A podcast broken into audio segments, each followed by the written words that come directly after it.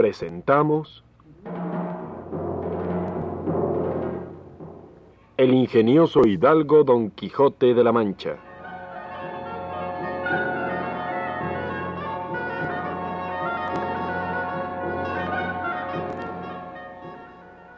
Escrita por Don Miguel de Cervantes Saavedra.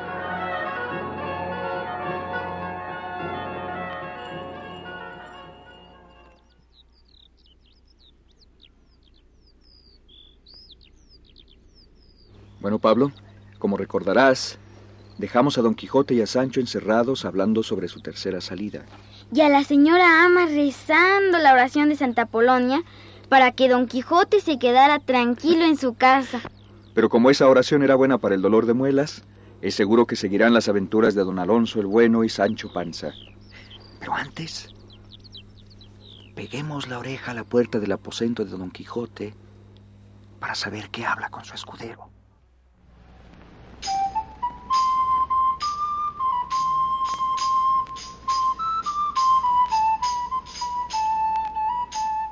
Señor, yo ya tengo relucida a mi mujer a que me deje ir con vuestra merced a donde quiera llevarme. En reducidas, de decir Sancho, y no relucida. Mm, Una o dos veces he suplicado a vuesra merced que no me enmiende los vocablos si es que entiende lo que quiero decir en ellos.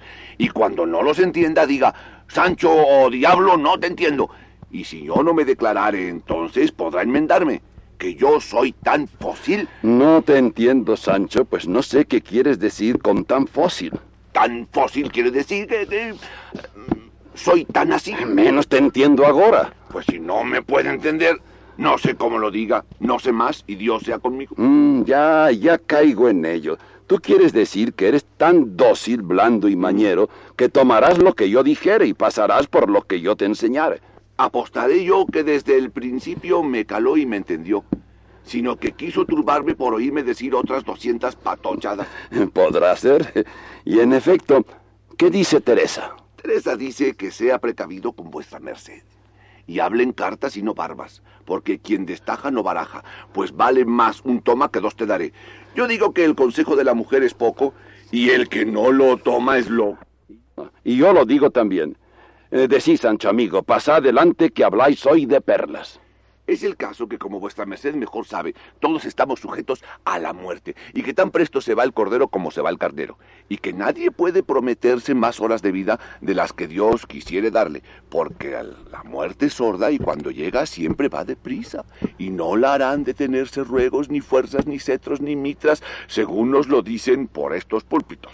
Todo eso es verdad, pero no sé a dónde vas a parar. Voy a parar en que vuestra merced me señale salario conocido que se me pague de su hacienda. Que no quiero estar a mercedes que llegan tarde o mal o nunca. Con lo mío me ayude Dios. En fin, yo quiero saber lo que gano, poco mucho que sea. Que muchos pocos hacen un mucho y mientras se gana algo no se pierde nada. Mm, Sigue, Sancho, tu discurso. Verdad es que si vuestra merced me diese la ínsula que me tiene prometida, como creo y espero, no soy tan ingrato que no querré que se precie lo que montare la renta de tal ínsula y se descuente el salario gata por cantidad. Sancho amigo, tan buena suele ser una gata como una rata. Ya entiendo. Yo apostaré que había de decir rata y no gata, pero no importa nada porque vuestra merced me ha entendido. Prorrata, o sea, por cantidad. También te he entendido que he penetrado lo último de tus pensamientos y sé a dónde vas con tus innumerables refranes. Mira, Sancho, yo bien te señalaría un salario si hubiera hallado en las historias de los caballeros andantes ejemplos de lo que solían ganar por mes o por año sus escuderos, pero no me acuerdo haber leído esto. Solo sé que todos servían por merced.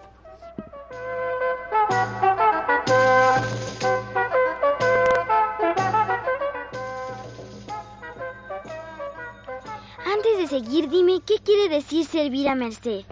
Es servir no por sueldo fijo, sino a cambio de los regalos o mercedes que los amos buenamente daban a sus criados. Esto sucedía, claro, en la época de Cervantes.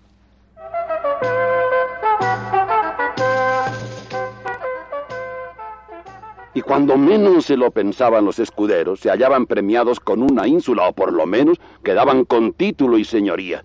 Si con estas esperanzas vos, Sancho, gustáis de volver a servirme, sea en buena hora.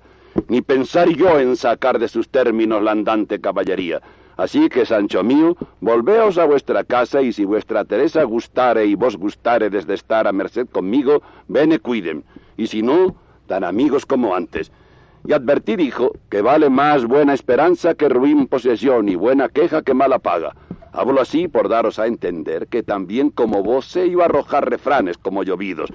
Y finalmente os digo que si no queréis venir a merced conmigo y recorrer la suerte que yo corriere, Dios quede con vos y os haga un santo. Que a mí no me faltarán escuderos más obedientes, más solícitos y no tan empachados ni tan habladores como vos.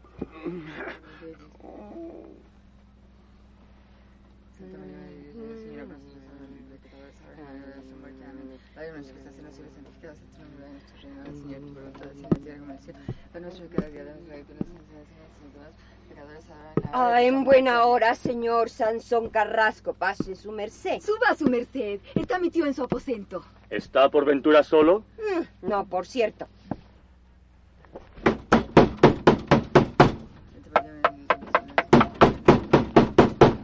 ¿Acaso importuna vuestra merced, señor Don Quijote? Sírvase pasar adelante, señor bachiller Sansón Carrasco. Oh, flor de la andante caballería, oh luz resplandeciente de las armas, honor y espejo de la nación española. Plega a Dios que las personas que estorbaren tu tercera salida, que no la hallen en el laberinto de sus deseos, ni jamás se les cumpla lo que más desean. Santa Polonia, que todos consuelas en el dolor de muelas.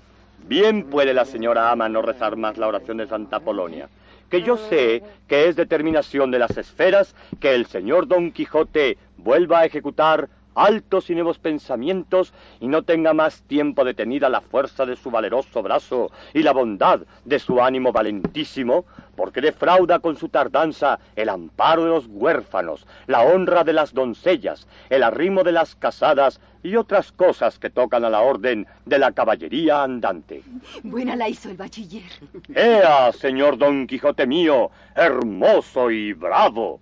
Antes hoy que mañana se ponga vuestra grandeza en camino, y si alguna cosa le faltare, aquí estoy yo para suplirla con mi persona y hacienda, y si fuere necesidad servir a tu magnificencia de escudero, lo tendré a felicísima ventura. Mm, No te dije, Sancho, que me habían de sobrar escuderos.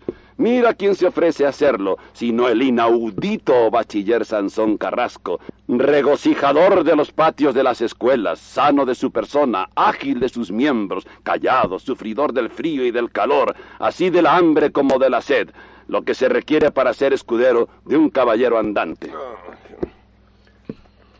Para servir a Dios y a su grandeza, señor Don Quijote. Pero no permita el cielo que por seguir mi gusto descarrete y quiebre la columna de las letras y el vaso de las ciencias. Quédese el nuevo Sansón en su patria y honrándola, honre justamente las canas de sus ancianos padres, que yo con cualquier escudero estaré contento, ya que Sancho no se digna venir conmigo. Sí, digno. No se dirá por mí el pan comido y la compañía deshecha. Sí, que no vengo yo de alguna alcurnia desagradecida, que ya sabe todo el mundo quiénes fueron los panzas. Y más que tengo calado por muchas buenas obras y por más buenas palabras el deseo que vuestra merced tiene de hacerme merced. Y si me he puesto en cuentas acerca de mi salario, ha sido por complacer a mi mujer. Pero en efecto, el hombre ha de ser hombre y la mujer mujer. Y pues yo soy hombre donde quiera, también lo quiero ser en mi casa. Y así no hay más que hacer que vuestra merced ordene su testamento en modo que no se pueda revolcar. Decid revocar y no revolcar, hombre de Dios.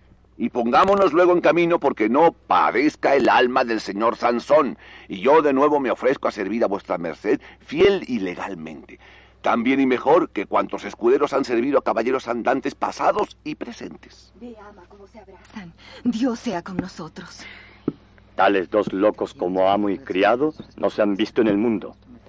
Parece a vuestra grandeza, caballero Don Quijote, que la su salida sea de aquí a tres días. Mm, Paréceme que con el favor de Dios así sea. Habrá así lugar de aderezar lo necesario para el viaje y de buscar una celada de encaje que en todas maneras he de llevar. Ofrezco una muy buena que no me ha de negar un amigo que tengo, puesto que está tomada de orín y de moho. Amén. En hora mala se apareció en esta casa el esperpento del bachiller Sansón. Que no haya habido quien le cortase sino ya el pelo, la lengua salamantesca. Ay, ay, ay, ¿qué será de mi pobre tío? Amén. Peor hora le den los diablos del infierno al panzón panza, ínsulo, entrometido y necio. Ay, ay, ay, ay, ay, ay, ay, ay, ay.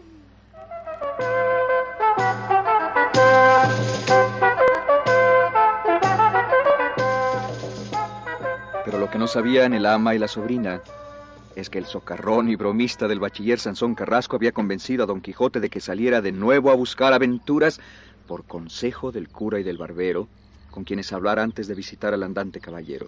Qué raro, tío, porque ni el cura ni el barbero estaban de acuerdo en que Don Quijote saliera de su casa otra vez.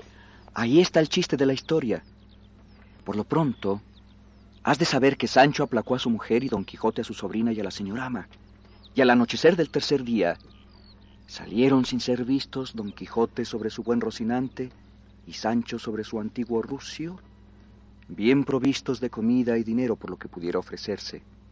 Tomaron el camino del Toboso, y el bachiller los acompañó un buen trecho, los abrazó y se despidió de Don Quijote y de Sancho con grandes demostraciones de amistad. Ahora por fin empiezan de nuevo las aventuras. Oigamos lo que opina Side Hamete Benengeli sobre esta memorable salida.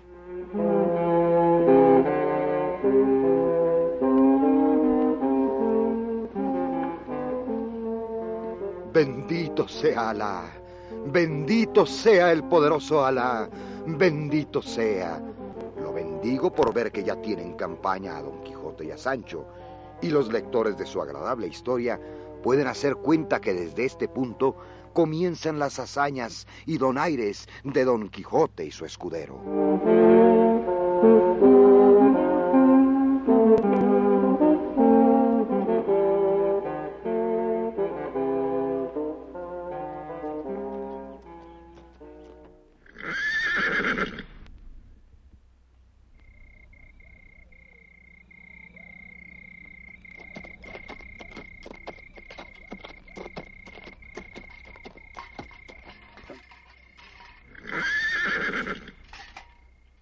Tengo por felicísima señal, Sancho amigo, los alegres relinchos de Rocinante y el suspirar del Rucio. Buenos agüeros son en efecto, mi señor. Para mí tengo que puesto que los rebuznos de mi rucio van siendo en mayor número, más ventura tendré yo que mi señor, según se me alcanza en eso de la astrología.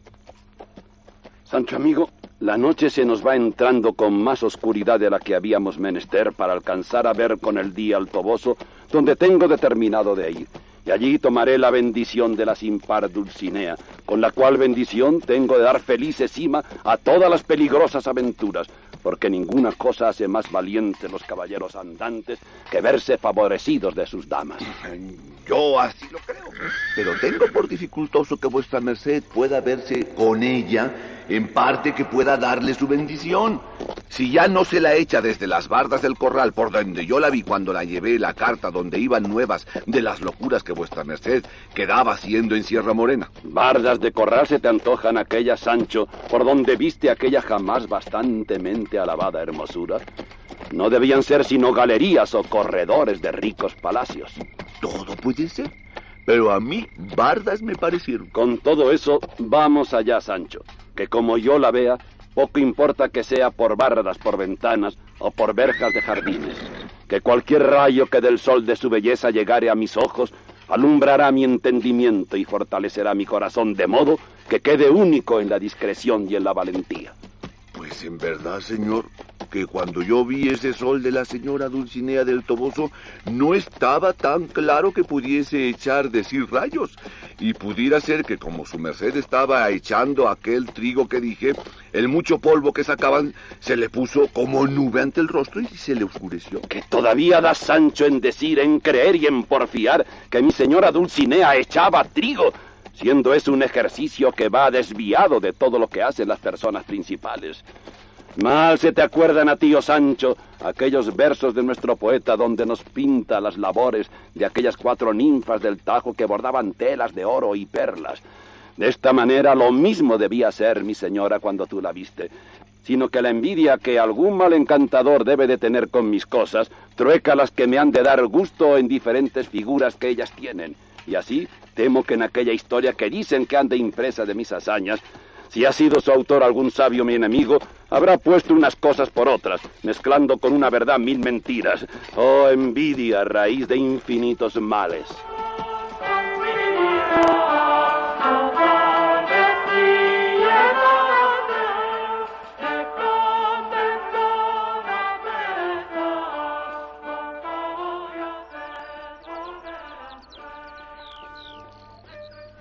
Me parece, Pablo, que Cervantes echa aquí una puya más contra Avellaneda. Sí, ¿verdad? Por aquello de mezclan con una verdad mil mentiras y lo de la envidia.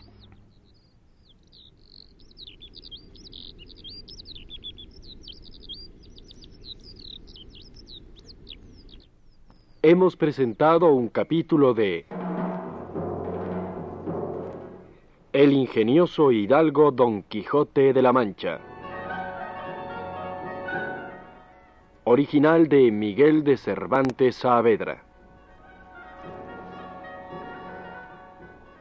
Adaptación radiofónica de Mirella Cueto, con la actuación de Augusto Benedico como El Quijote, Luis Jimeno en el papel de Sancho Panza, Carlos Fernández como el tío Carlos y Edna Gabriela como Pablo.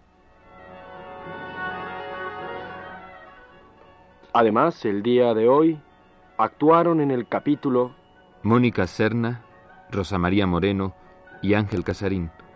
Sonido Guillermo Lagarda y Pablo Jacome.